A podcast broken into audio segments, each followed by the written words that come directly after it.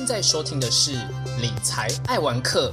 一个与您分享理财投资、说书言谈与旅游点滴的节目。大家好，这是汤姆来说说第八集，我是主持人汤姆。在正式开始这一集之前呢，不知道有没有听众朋友发现，我们最近两集所上架的节目的资讯栏内容，跟之前的节目有一点不太一样。那就是呢，我们开启了赞助还有订阅制的功能啦。因为我们其实也投入蛮多的时间跟心力来去制作 podcast 的内容啊。那其实目的很简单，就是希望能够创作更优质的内容，提供给给大家。不管像是我们的呃理财类的，或者说是说书类的，以及最近大家也看到说蛮多集的呃邀请不同领域的来宾来进行人物访谈的一些分享。我们呢，其实也是希望能够透过大家的一个鼓励，如果说您更有余力的话，我们希望机会能够透过每个月可能差不多一杯咖啡的钱来去赞助我们的这个频道哦。相信呢，有听过之前我们咖啡特辑的朋友就知道说，我是一位蛮爱喝咖啡的人，所以我们的赞助方案也就用咖啡来命名。那目前有分成订阅制的拿铁方案，还有单笔赞助的卡布奇诺方案。订阅拿铁方案的朋友呢，每个月只要九十九块，那就可以取得以下的一些会员福利，包含像是首月的赠礼，也就是三十秒专属感谢音档，感谢小礼，也就是一份手写的感谢卡，还有精美的小礼物。还有呢，就是说，如果你对于我们这个 podcast 节目内容有一些建议的部分，比如说你可能希望我们能够介绍一些你认为有兴趣的一些书，或者说是想要了解一些理财工具，或者说是对于理财观念，希望能够再做进一步理清的一些内容的话，那我们也会来了解。对于会员来说，会希望能够了解哪一些的内容。那至于会不会采用呢？这边呢就先卖个关子啦。那此外呢，未来我们这个频道呢，如果有一些呃会员专属的影片的话，对于有订阅拿铁方案的朋友，也会可以看到这样的一个内容哦。此外呢，未来我们这个频道如果有举办线上或线下限定的一些活动的话，拿铁方案的会员也将具有优先参与的权利，还有各类隐藏版的会员限定福利，那就之后会逐一慢慢的揭晓啦。而除了每个月九十九块的方案之外呢，年缴还有优惠哦，只要一年一零八八就让你订阅发发。而单笔赞助的卡布奇诺方案的朋友也别担心，我一样会提供给你三十秒专属的感谢音档，还有节目口播的感谢。那另外呢，还有其他一些隐藏版的福利。那这部分呢，我们就之后也会慢慢一一的试出。那我们这一集呢，主要要来聊关于特别股这个呃资产类别哦。那为什么会想要聊特别股呢？我主要是因为看到了一本叫做《七档特别股养我一辈子》这本书，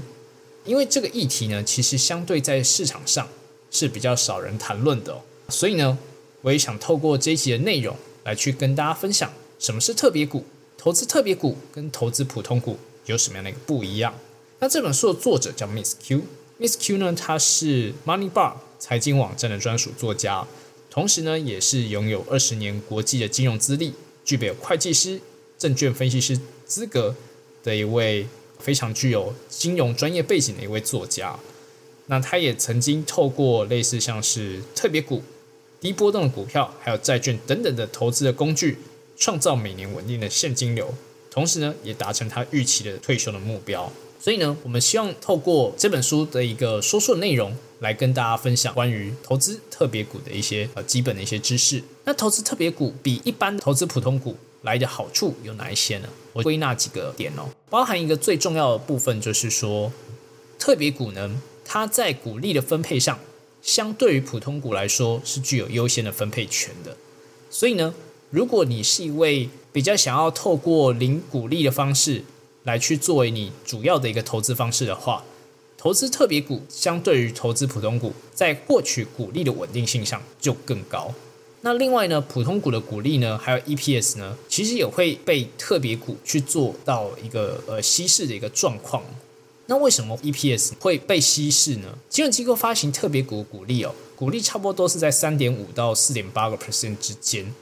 但是呢，发行机构收到这一笔的资资产的 ROA，也就是资产报酬率，大概只有差不多零点六七个 percent。也就是说，特别股的资金产生的平均收益是零点六七 percent，但是却需要付出三点五五到四点八 percent 的这样的一个股利，那这中间的差额就会是由原本的普通股的盈余去支付，那也造成说 EPS 会被特别股稀释的一个状况。那另外特别股跟普通股的差异到底差在哪边呢？大概可以分成几个部分哦，像是在股东会的时候啊，特别股的股东其实他基本上是没有办法具备表决权或者说是选举权的。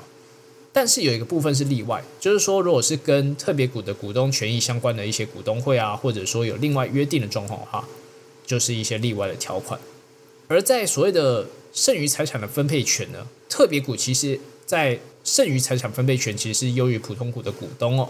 但是呢是仅次于这个所谓的债权人的部分。那另外呢，先前有提到就是说，股利分配的顺位也比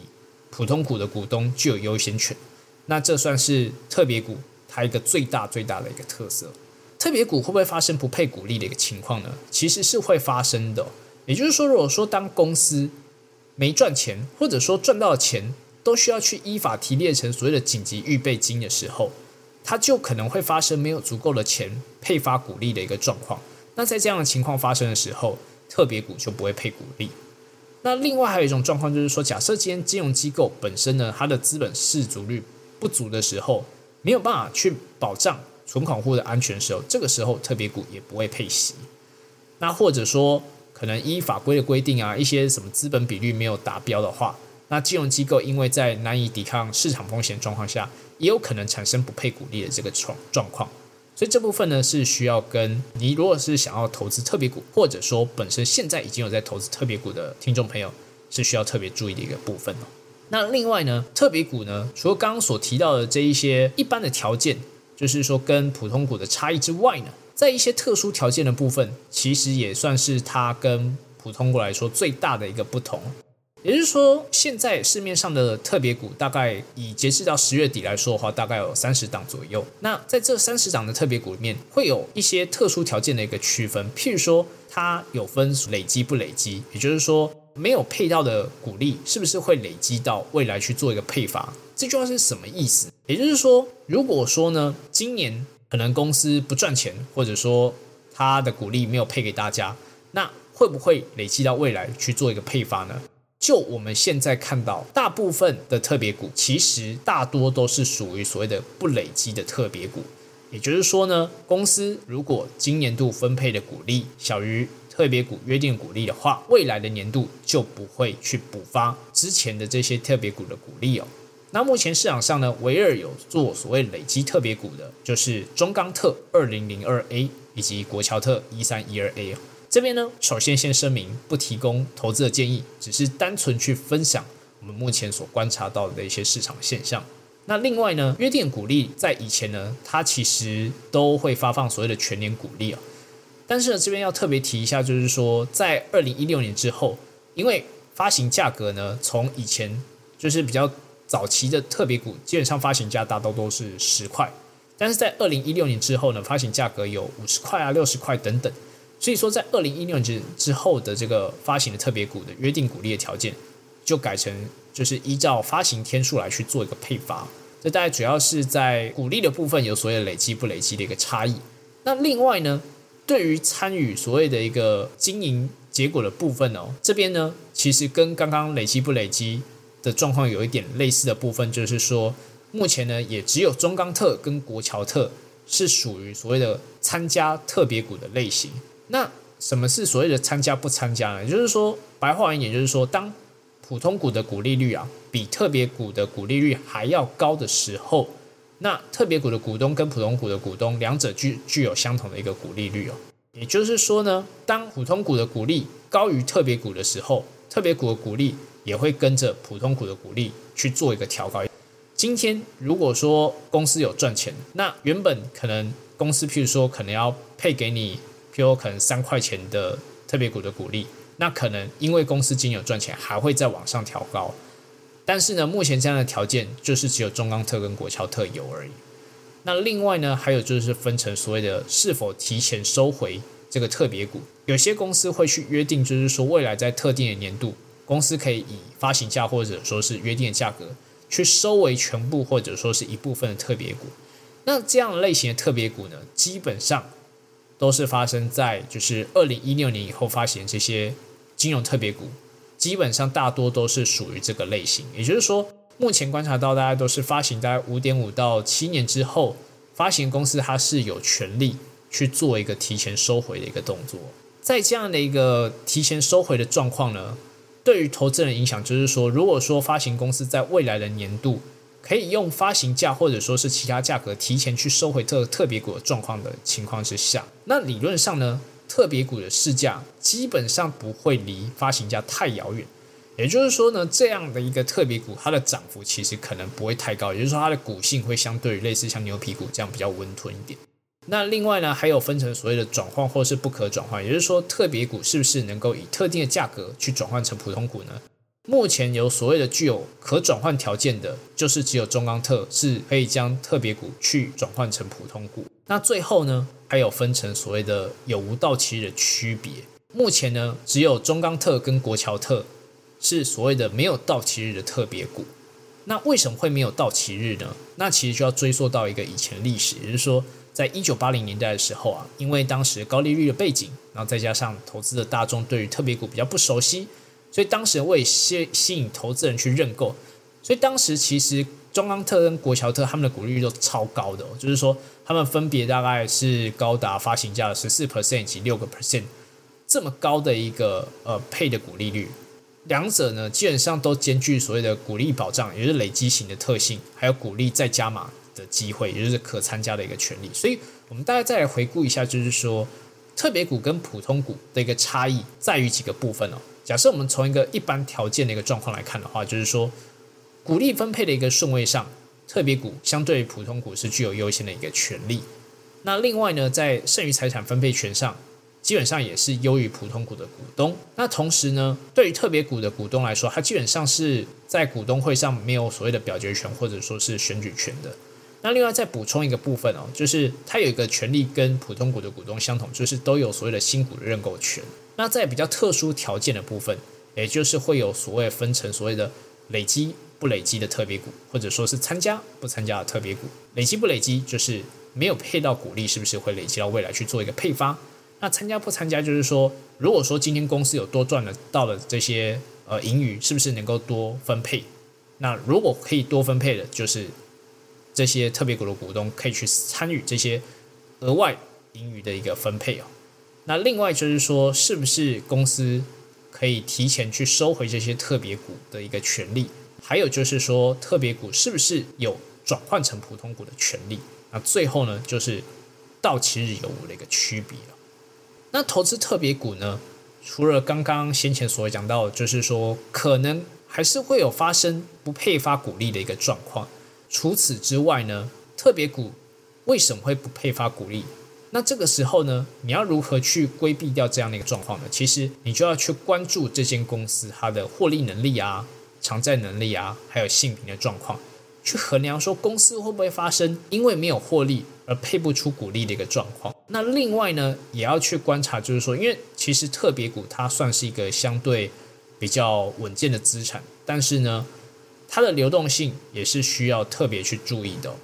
那这边这本书基本上会建议，就是说发行的张数能够在十万张以上，然后同时委买卖单的这个挂单量是充足的。那在这样的一个类型的特别股，其实你再去做买卖的时候，流动性也相对比较充分，你也比较不会有发生就是买不到或卖不掉这种状况。另外呢，公司尤其是你如果是投资所谓金融类的特别股，公司普遍有所谓的提前。收回的一个权利哦，那对于投资人来说的话，他可能就会面临到提前赎回的这些风险。也就是说，你必须要把公司提前赎回的这一个条件纳入到你原本去投资这档特别股去做一个评估的时候，需要去关注的一个部分哦。那另外呢，它在配息上虽然说它具有股利分配的优先权，但是它可能配息的金额也有可能会低于普通股的一个状况。那这些都是需要大家去特别注意的。那另外呢，其实我们也花了一些时间，就是帮大家整理，就是截至到今年十月底所看到目前有流通在市场上这些特别股，目前看到总共有三十档。那我们有做这样一个呃会诊的一个资料，大家在收听完这一集之后呢，可以到我们理财爱网课的 FB 粉丝专业的 Messenger 私讯我们的粉专，私讯什么呢？私讯这五个字“特别股整理”。你只要打这五个字进去之后呢，我们就会提供给你特别股基本资料的会诊资料，提供给各位听众朋友们去做一个参考。那目前我们观察到这些特别股呢？大概可以分成几种类型。如果说我们以产业去做一个区分的话，大概可以分成所谓的电子、传产，还有所谓的金融特别股，大概可以分概分这两类。那如果是电子与传产呢，还可以再去做一些细分。那这边呢，我们就留给大家，就是到时候如果你有去看到我们这一个整理的资料的话，就会了解到这些不同类型的特别股的资讯哦。那我们这个会诊资料呢，其实不只是把所有这三十档的特别股列出来而已，我们呢也有包含整理，像是它的一些发行的日期啊、价格啊，然后还有它是如果说它是有是不是有所谓的累积股利的情况，同时呢还有它大概从二零一九到二零二二年的一个平均股利的状况，还有它的一些特殊条件的一些权利等等。那这些资讯呢，到时候都可以提供大家去做一个参考，也能够让大家去判断说，哎，这一档特别股是不是符合你投资的一个预期？那这部分呢，就留给大家之后再做一个参考。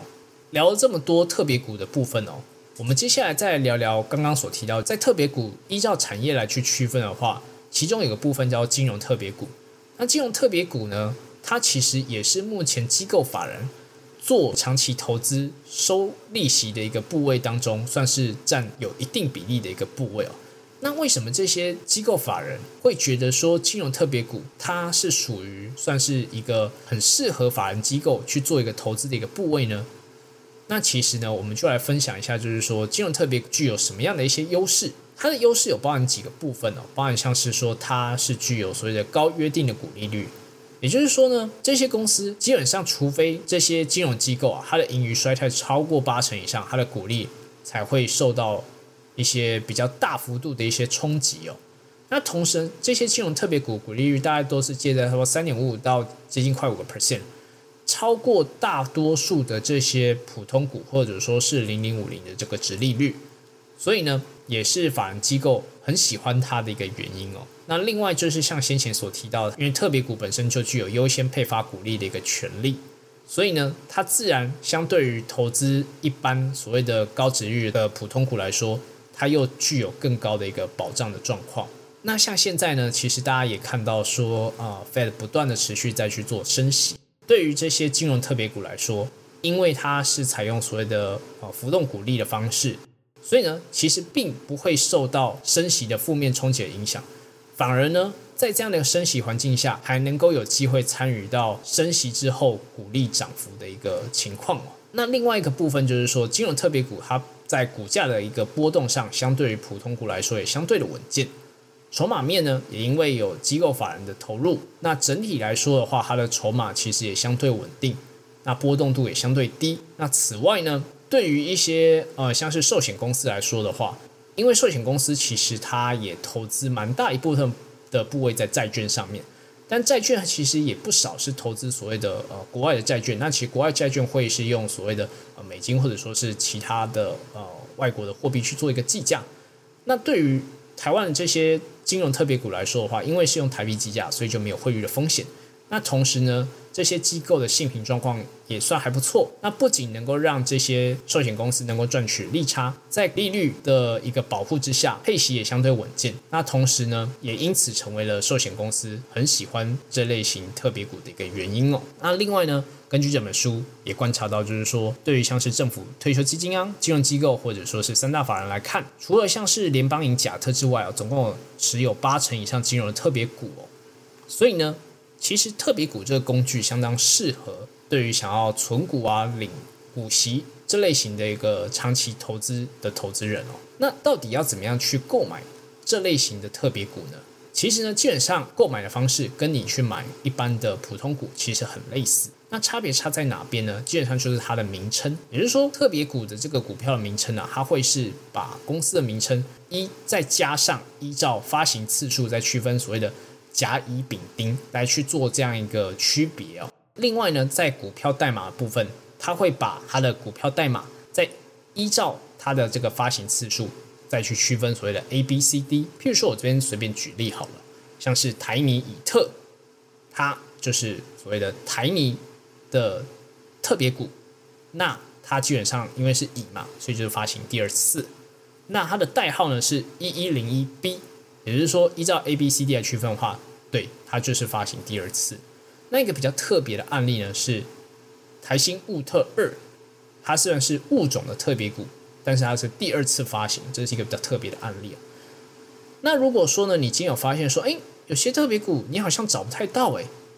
那。可能是什么样的一个原因呢？主要原因可能是因为它可能已经到期了，或者说是公司把它提前买回之后下市了。另外还有一种状况就是说，可能是因为这样的一个特别股，它是采用私募发行，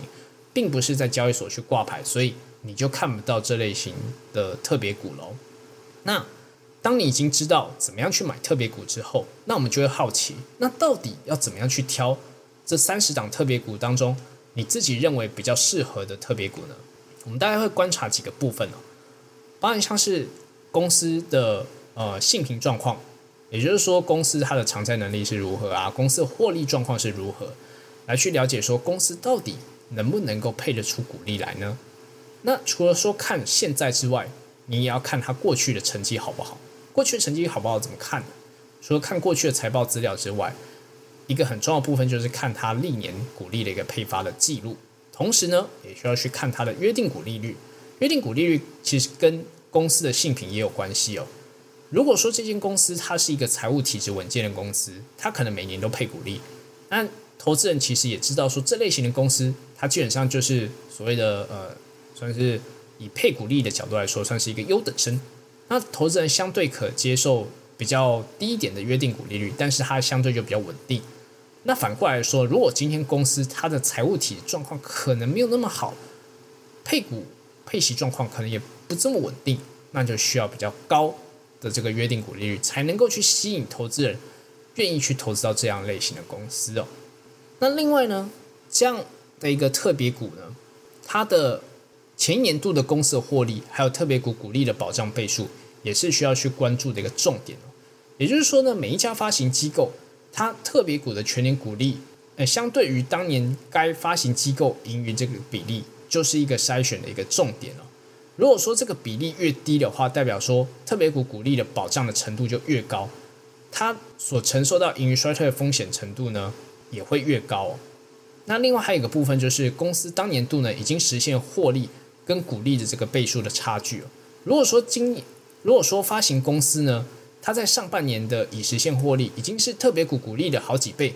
那你基本上你就会相对比较有信心，就是说，假设今天在下半年的时候遇到一些营运上的一些风险的时候，可能会侵蚀到一些股利，但是呢，因为公司的盈余已经相对高了嘛，对于隔年去配发特别股股利来说，它的保障程度也越高。那另外呢，特别股呢，它的预期报酬率要怎么样去计算呢？这部分呢，因为内容相对比较深哦。所以这部分呢，我会预计会是留到另外一个会员的影片，会去公布这个部分的这个计算的一个方式哦。原则上会是透过影片的方式来去做一个呈现啊。那这部分呢，如果你是有订阅我们的这个呃会员方案的朋友，就有机会可以看到这部分的影片的内容哦。那最后呢，这一集呢，除了说介绍台湾的这个特别股之外，我们还保留了一部分的彩蛋。如果你今天很担心说单一公司的这个呃，营运的风险的话，那其实你也可以考虑其他分散特别股的投资组合的一个选择，也就是像是所谓的特别股的 ETF。那特别股的 ETF 呢，目前没有针对国内特别股去做成 ETF，但是国外其实是有这类型的商品的。那这边介绍两个发行的时间比较长的特别股的 ETF，也就是 iShares 优先股与收益证券 ETF，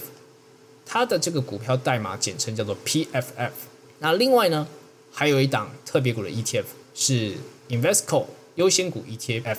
它的股票代码的简称叫 PGX。那这两档基本上我们会介绍原因，就是因为这两档的发行的期间也都相对比较长，大概也都超过十年以上，所以呢，它的这个历史记录也就比较多资料可以供大家去做一个检视哦。这两档呢，算是大家可以做一个参考的标的啦。这两档基本上它的年化的值利率大概都有接近五个 percent 上下。那同时呢，它在配发股利的情况上面，基本上会每个月都会配发股利，所以呢，很适合每个月想要领到一些股息的投资人哦。那同时呢，这两档 ETF 的一些共同的特征，我这边大家分享一下，就是说它的产业基本上还是以金融股为主，同时呢，除了有投资所谓的特别股之外，也有配置少部分的比例在所谓的债券的部分哦。债券的部分呢，它的这个平等呢，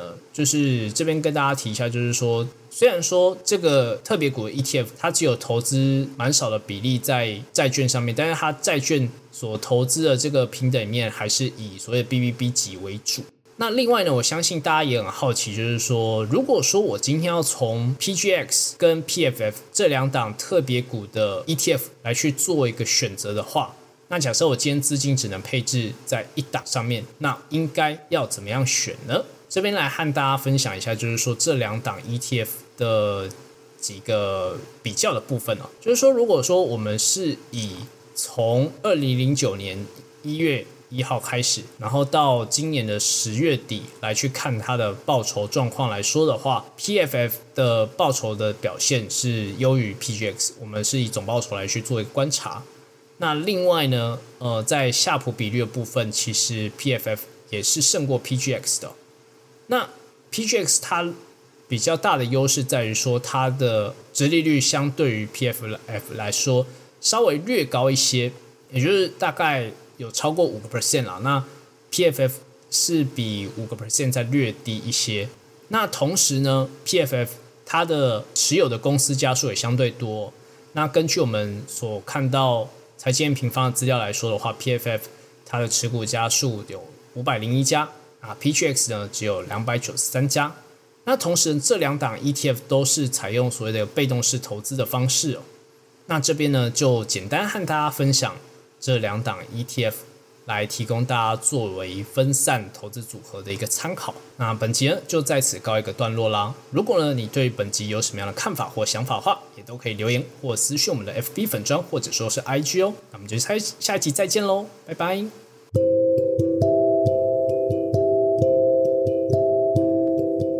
以上是本集的节目，谢谢各位听众的聆听。如果喜欢理财爱文科的朋友，欢迎大家订阅，并在 Apple Podcast 留下五星评价与留言，也可以追踪本频道的 IG，多关注多分享，我们下期再见。